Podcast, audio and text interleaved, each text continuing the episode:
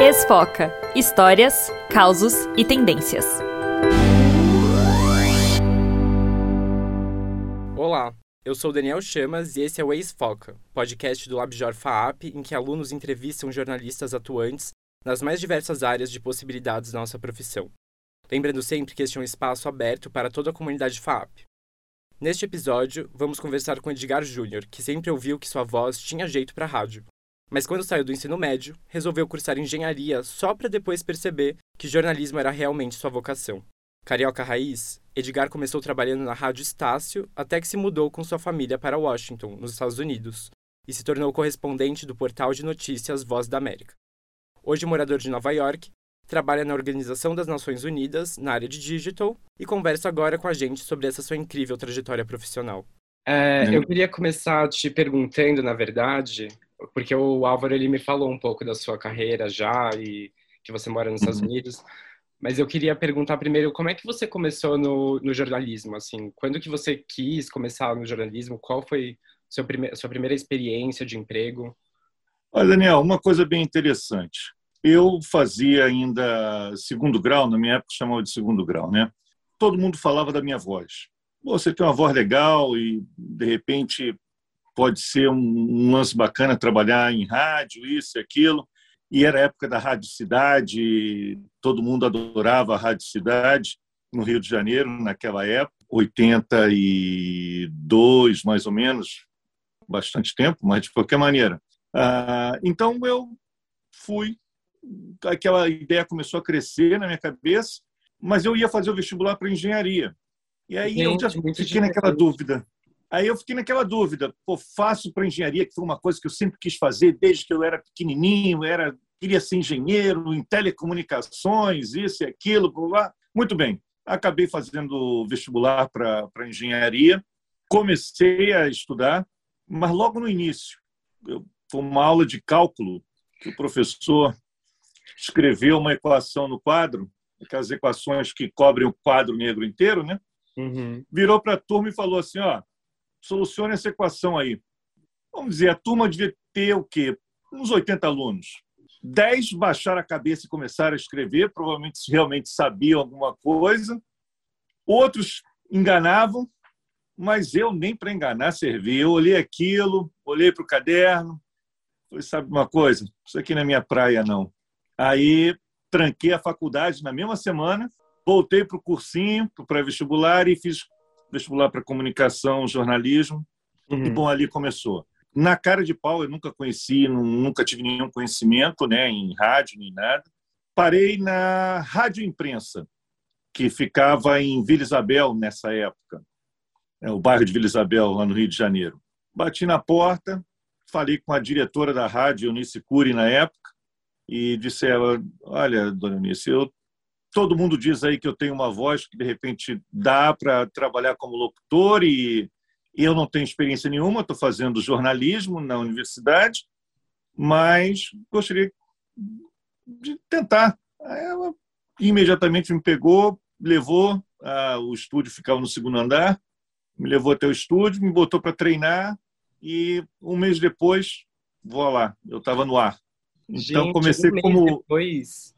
É, comecei como locutor de rádio, trabalhei bastante tempo como locutor.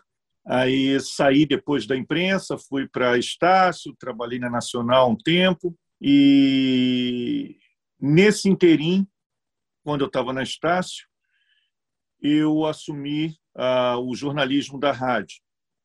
Comecei ali.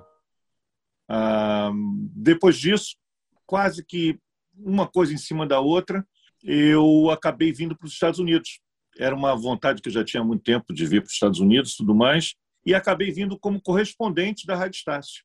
Aí aqui, né, na, na... E hoje você mora em hoje você mora em Nova York, né? Isso, isso. Aí hoje você eu tô... foi para Washington primeiro. Aí eu fui para Washington primeiro. Aí fiquei lá trabalhando ainda como como correspondente durante um bom tempo. Em 96, eu entrei na Voz da América. É, aí foi quando eu comecei na Voz da América, que foi quando eu conheci o Álvaro, porque o Álvaro trabalhava na Rádio Nacional e a gente lá da Voz da América passava boletim, não só para a Rádio Nacional, para outras rádios né, também, mas com rádio, gente, com o Álvaro, a gente entrava ao vivo. E era um lance muito bacana. Ah, que legal. É. Então, todo dia de manhã, a gente se comunicava, naquela época ainda por telefone, internet, né, estava engatinhando. Que época, que época que era essa? Que ano que era, mais ou menos? Isso era, tipo, 97, nessa base, 96, 97, 98, uhum. e por aí foi. Aí seguimos juntos até 2001, né, nesse esquema, quando a... eles acabaram com o serviço brasileiro da, da Voz da América. Nesse período, eu comecei a trabalhar como correspondente da, da Globo News. Que Aí legal. eu fui correspondente da Globo News. Eu comecei a trabalhar na Globo News uma semana antes dos atentados de, de 11 de setembro. Uhum. Uma semana antes. E não preciso te dizer que foi uma loucura, né? Então, eu imagino. Fiquei na, na, na, Logo na primeira semana já uma correria ali. Uma loucura. Foi uma loucura. Essa foi. Se houve um evento para marcar minha carreira, foi o atentado. E você já estava morando em Nova York quando aconteceu? Eu, aí eu estava em Washington ainda, né? Ah, Nessa tá. época toda, tudo, tudo em Washington. E fiquei na, na, na, Globo News por 11 anos. Em 2012, eu saí para vir para aqui, para a ONU. E aí estou até agora. Ai, que legal. É. Mas voltando um pouco atrás, é, essa passagem sua de, de vir do Brasil para os Estados Unidos, você já tinha você já tinha conseguido um emprego lá no, no em Washington quando você foi para lá? Não, eu fui como eu. Você foi essa como... mudança, eu, exato. Eu estava como correspondente, quer dizer, uh, eu tinha o pessoal da Voz da América mandava material da mesma forma como eu era uma das rádios Sim. recebiam né, material da, da Voz da América. Entendi. Ah, e aí eu fui para lá, mantive o contato com eles, e quando eles tiveram uma vaga, eu fui lá, fiz o teste e tudo mais, fui aprovado e comecei a trabalhar lá. Ah, e fiquei lá por 16 anos. Você na, você na Voz da América, você além de correspondente, o Álvaro tinha me contado que você fazia uma parte de digital também. Na Voz da América, foi o início né, da, da, da, internet. Foi uma coisa bem interessante. A gente começou a engatinhar, a criar um, um website para Voa News em português, que era como é. a gente chamava na época. Mas quando a coisa estava toda engatilhada para entrar realmente no ar, o governo americano né, decidiu acabar com, a, com, com o serviço brasileiro. Não acabou só com o serviço brasileiro. Eles, isso acontece regularmente lá. Eles consideram que são línguas que já não são mais essenciais, quer dizer, não precisam da voz da América como uma fonte única de informação e aplicam, lógico, investem mais em outras áreas, outras línguas que necessitam mais uh, receber informação, vamos dizer assim, isenta uh, de uma forma geral, que não acontece em muitos países que ainda são bloqueados, controlam, censura, isso e aquilo. Sim, e você chegou a conhecer, tipo, o presidente dos Estados Unidos? É engraçado, né? Você olha, como no meu caso, uh, eu conheci a Casa Branca pelos programas de TV, né? Ou alguma audiência, alguma coisa assim, que filma. A primeira vez que eu estive na Casa Branca uh, foi uma visita do Fernando Henrique Cardoso, ainda com o presidente George Bush Filho. Uhum. Ah, fomos lá, eu fazia parte do, do, do, grupo de repórteres, né? Fazendo a cobertura. Rapaz, a gente. É, é, surreal. Você entra no Salão Oval. Eu entrei, aí eu olhei, vi o Bush e o, e o Fernando Henrique sentado lá na cadeirinha com a lareira no meio. E aquela coisa bate na tua cabeça assim: uau! E aí eu olho para o lado, todo, toda a cúpula do, do Bush ali, Donald Rumsfeld, Condoleezza Rice, e eu olhando assim, eu falei assim, uau, eu tô no lugar onde quase que se decide o que acontece e o que não acontece no mundo. É uhum. É onde o poder realmente está. Foi, foi bem interessante essa, essa primeira vez. Ah, na verdade, foram duas visitas do, do Fernando Henrique. Ah, uma do Lula, quando ele foi eleito, e só. Foram essas três vezes na, na, na Casa Branca. Mas muito, muito interessante. É, é, como, é como você vê no filme mesmo. É, Você olha para aquilo, é tudo cópia fiel da, do, do Salão Oval. Sem falar que quando você entra ali, o ar parece mais pesado. Uhum. É, é, é, um, é um sentimento, simplesmente, mas é aquele negócio igual. É, é, é, muito, é muito interessante. E você, gente, não dava para imaginar, né? Que imagina você engenheiro lá, quer dizer, começando a faculdade ali de engenharia, nunca ia imaginar que você ia estar na Casa Branca depois de, de um não, tempo, né?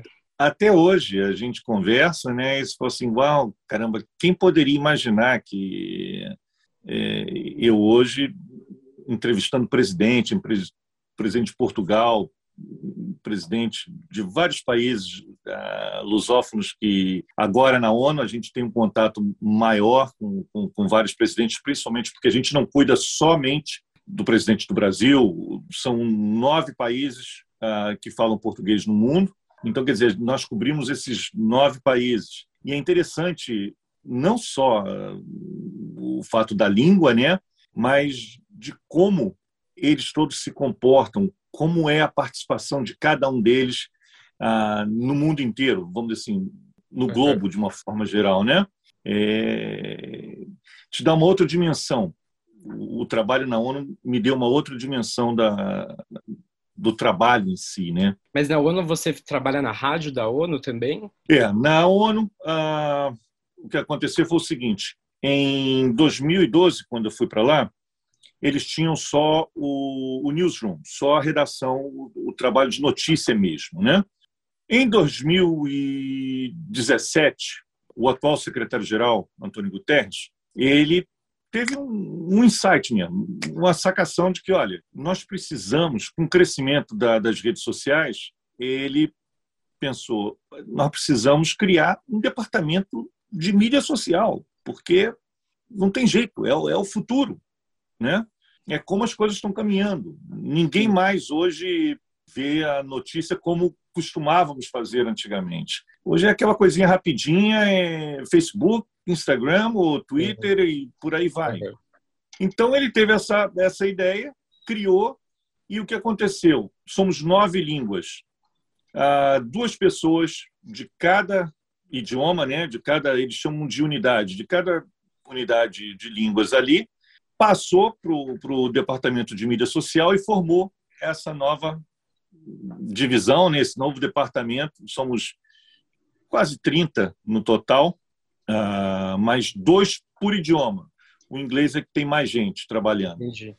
Mas os outros todos idiomas, nós temos duas pessoas. E é muito interessante, cara. É, é, muito interessante. A forma de. Porque você tem, por exemplo, aí no Brasil, a ONU Brasil, você tem a ONU Portugal, eles escrevem basicamente, só para dar um exemplo, a, coisa, assim. a palavra summit.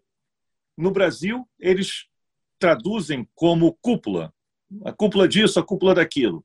Só que cúpula, em Portugal, não significa nada, entendeu? Não, não quer dizer o que quer dizer, entendeu? Como nos países africanos. Então, em Portugal, é cimeira. Aí o que acontece? Cimeira em Portugal e os países africanos. Cúpula no Brasil, nós, já que nós, fomos, nós somos a cabeça da rede, vamos dizer assim, como Nações Unidas, então nós temos que escrever de uma outra forma. Até isso a gente tem que adaptar um pouquinho. O que serve para os dois lados? Conferência. É a melhor tradução? Não, mas te diz o que é. Então, são essas nuances assim de que a gente também tem que trabalhar e você tem que ajeitar a coisa. E isso acontece direto em várias coisas que a gente escreve, porque o que se fala no Brasil não é a mesma forma que se fala em Portugal nos países africanos e vice-versa, né? E como é que é seu dia a dia, então, assim, na ONU, é, trabalhando com... Você está o dia inteiro assim imerso nisso das redes sociais, de, é direto, cara. Ah, no início nós recebemos treinamentos e porque de uma forma geral se aprendeu muito no trampo uhum. na, na, internet. Se aprendeu no trampo. Ah, eu acho isso, eu acho aquilo. Quer dizer, tem um monte de acho, acho. Nós fizemos vários treinamentos com o pessoal do Twitter, do Facebook, do Instagram e tudo mais, para dar uma noção a gente do que é. E mantemos sempre esse contato regular com eles para ver, vem cá, o que está acontecendo agora? Para onde é que a gente está indo? Sim. Uhum. Como, por exemplo, olha, antes, um vídeo de 60 segundos era o que era legal. Depois, 45. Agora, 30 segundos. Sim, então, quer dizer... Tem que ver o que está dando mais certo e o que está não tá mais, né? Porque tem muita coisa que não dá. Então, quer dizer, é mesma coisa, fotos, como é que você vai escolher tal foto para colocar, o que, que te chama mais atenção? Quer dizer, o, o interessante é tentar informar no menor espaço de tempo. E o que isso, quem faz isso sabe que não é fácil. É, é difícil chamar a atenção de alguém para que dê um clique ali Sim. e assista o teu o teu vídeo ou o que quer que seja, né?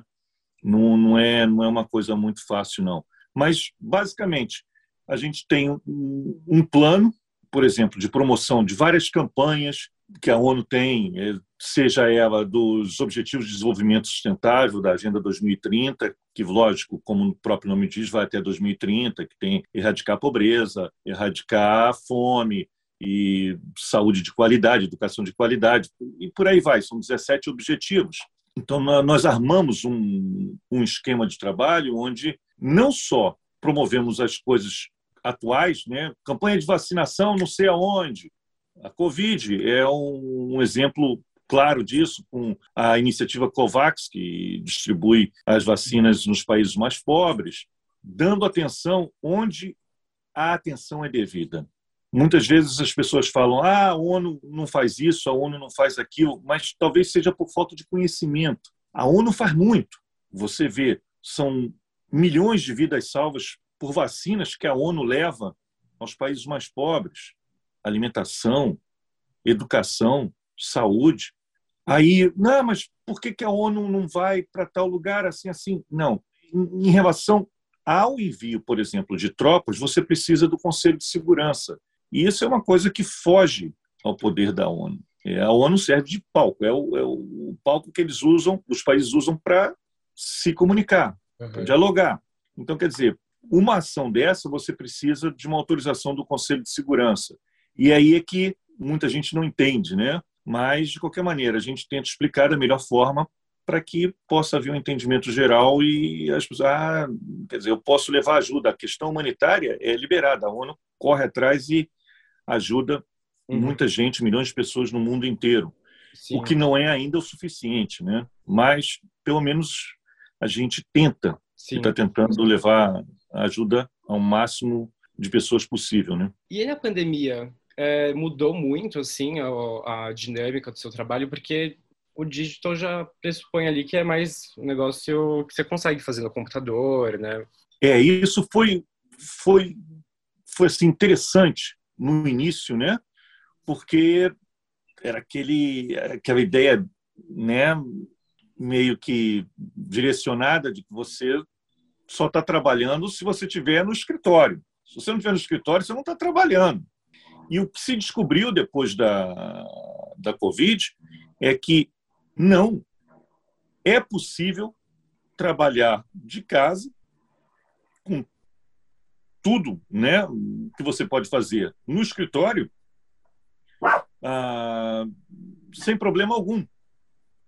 Lógico, você uma entrevista, aquela entrevista que você está direto com, com a pessoa que é tem um, tem um, tem um, um outro, vamos dizer assim, uma outra referência, né?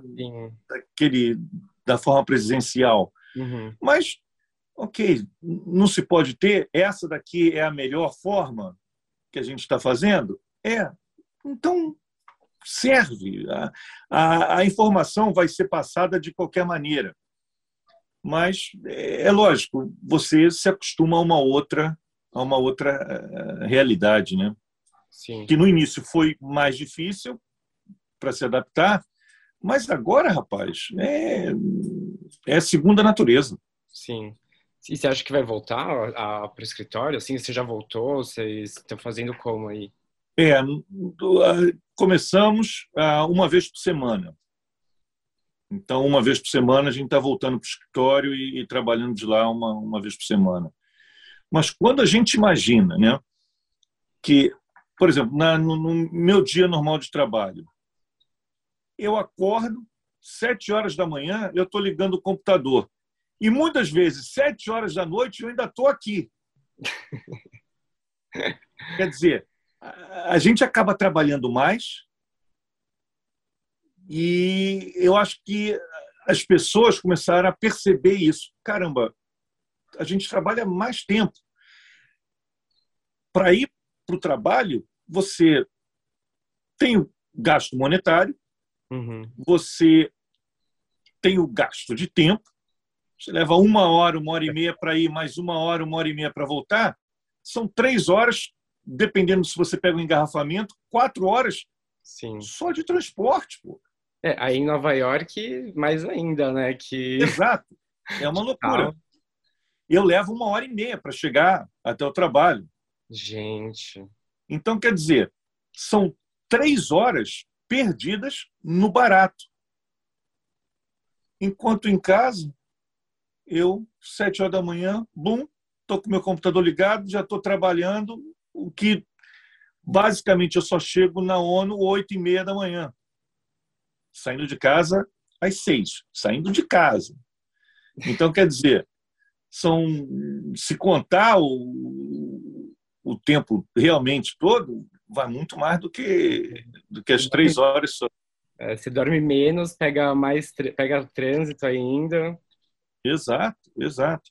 E é lógico, você tem sempre a preocupação ainda né, com a Covid, porque você quer ou não, ah, com polêmica de todos os lados, mas se não vacinarem a população, nós vamos ter isso aí, cara, por muito tempo ainda. Vai ser uma variante aparecendo aqui, a outra ali, a outra colar. Não tem jeito vacinação é a única solução para a gente conseguir minimizar esse problema. Não tem outro Sim. jeito. E, bom, o, o Edgar, de, quando estava na faculdade de engenharia, não imaginava que ia para Casa Branca depois, né? E o de hoje, você acha que quais são os próximos planos? Quais são. O que você está pensando? Você planeja ficar na ONU ainda? Você planeja morar para sempre aí nos Estados Unidos ou você, você tem algum é, pro, provavelmente não. Ah, eu, eu vou sempre ao Brasil, ah, é como é como a gente fala, né? É, é onde eu consigo recarregar as baterias. Uhum. Entendeu? Eu saí do Brasil em 1990. Mas Faz 33 sempre... anos já, né? Pois é. Sempre quando volto e o avião aterriza ali no Galeão, é quando você fala assim: caramba, estou em casa. Estou é. em casa. Com todos os problemas, com todas as mazelas que a gente sabe que, que existem, mas é, é, é aquela conexão de, de terra que eu não tenho uma explicação para isso, com, com, toda sinceridade. Eu não, eu não sei te explicar o, o porquê. É, é, difícil, é isso e aquilo, mas é, é, a, é a ligação, não tem, não tem jeito. Dentro, né? São as nossas raízes também. Pois é, pois é. Então, quer dizer, vai de caminhar ali pelo bairro que eu sempre morei e tudo mais, andar e olhar e ainda reconhecer algumas pessoas e é, é uma coisa que não tem não tem como quantificar ou qualificar. Não há dinheiro que compre, não há dinheiro que pague e, e pronto. Mas essa é, essa é a ideia. lógico, a família aqui vai crescendo, você tem filhos e coisa e tal, provavelmente o futuro é, é aqui, não, não tem jeito. Mas sem nunca deixar de ir ao Brasil. Sem, sem tirar o pezinho do Brasil. Não, não, não dá, não dá para tirar não, não dá para tirar não, Daniel. Não vou te enganar não. Sim. Bom, Edgar, acho que é isso. Muito obrigado, viu, pela pela sua participação, pela sua disposição. E, que isso. E, bom, foi ótima a nossa conversa. Muito obrigado, viu? Pode Legal. É, eu só. Se eu posso dar só um conselho, como diria meu bom e velho pai. Claro, com certeza. Se fosse, se fosse bom, ninguém dava, vendia. Mas, de qualquer maneira, a única coisa que eu diria para vocês agora que, estão começando é não desistam dos seus sonhos. Sonho é o que te leva adiante. Sem sonho, a gente não vai a lugar nenhum. Por mais impossível que possa parecer. Eu lembro que o pessoal brincava com tu vai trabalhar na Voz da América, não vai trabalhar nunca lá e não sei o quê. Pois bem, é o sonho. Contanto que você faça o seu trabalho corretamente, hum, e eu sei que é difícil, muitas vezes, é uma facada nas costas aqui, a outra ali, mas segue o teu caminho, cara. Segue o caminho, porque a tua hora vai chegar. Chega. O ditado é: você colhe o que você planta. Se tu plantar coisa boa, vai acontecer para você lá na frente. Mas, novamente, o sonho. Não, não deixa passar o teu sonho, não. Se tem um sonho, por mais difícil, por mais difícil que seja, mantém. Mantém que a coisa chega lá, em algum momento. Muito obrigado, Edgar, de verdade. Foi perfeito. Falou? obrigado mesmo, viu? Que isso. Bom final de semana aí, bom resto de semana. Ok, para você também tudo de bom, boa sorte. Obrigado. E a gente está aí à disposição. Obrigadão, viu? Até mais. Falou? Nada, tchau. Tchau, tchau. Nós vamos terminando esse episódio por aqui, mas não se preocupe, porque essa temporada está recheada de pessoas interessantes. O roteiro e a produção desse episódio foi feito por Beatriz Falcão e a apresentação e entrevista por Daniel Chamas. A coordenação foi do professor Álvaro Bufará e edição do técnico Ronaldo Cabral. Obrigado. Você ouviu Esfoca Histórias, Causos e Tendências.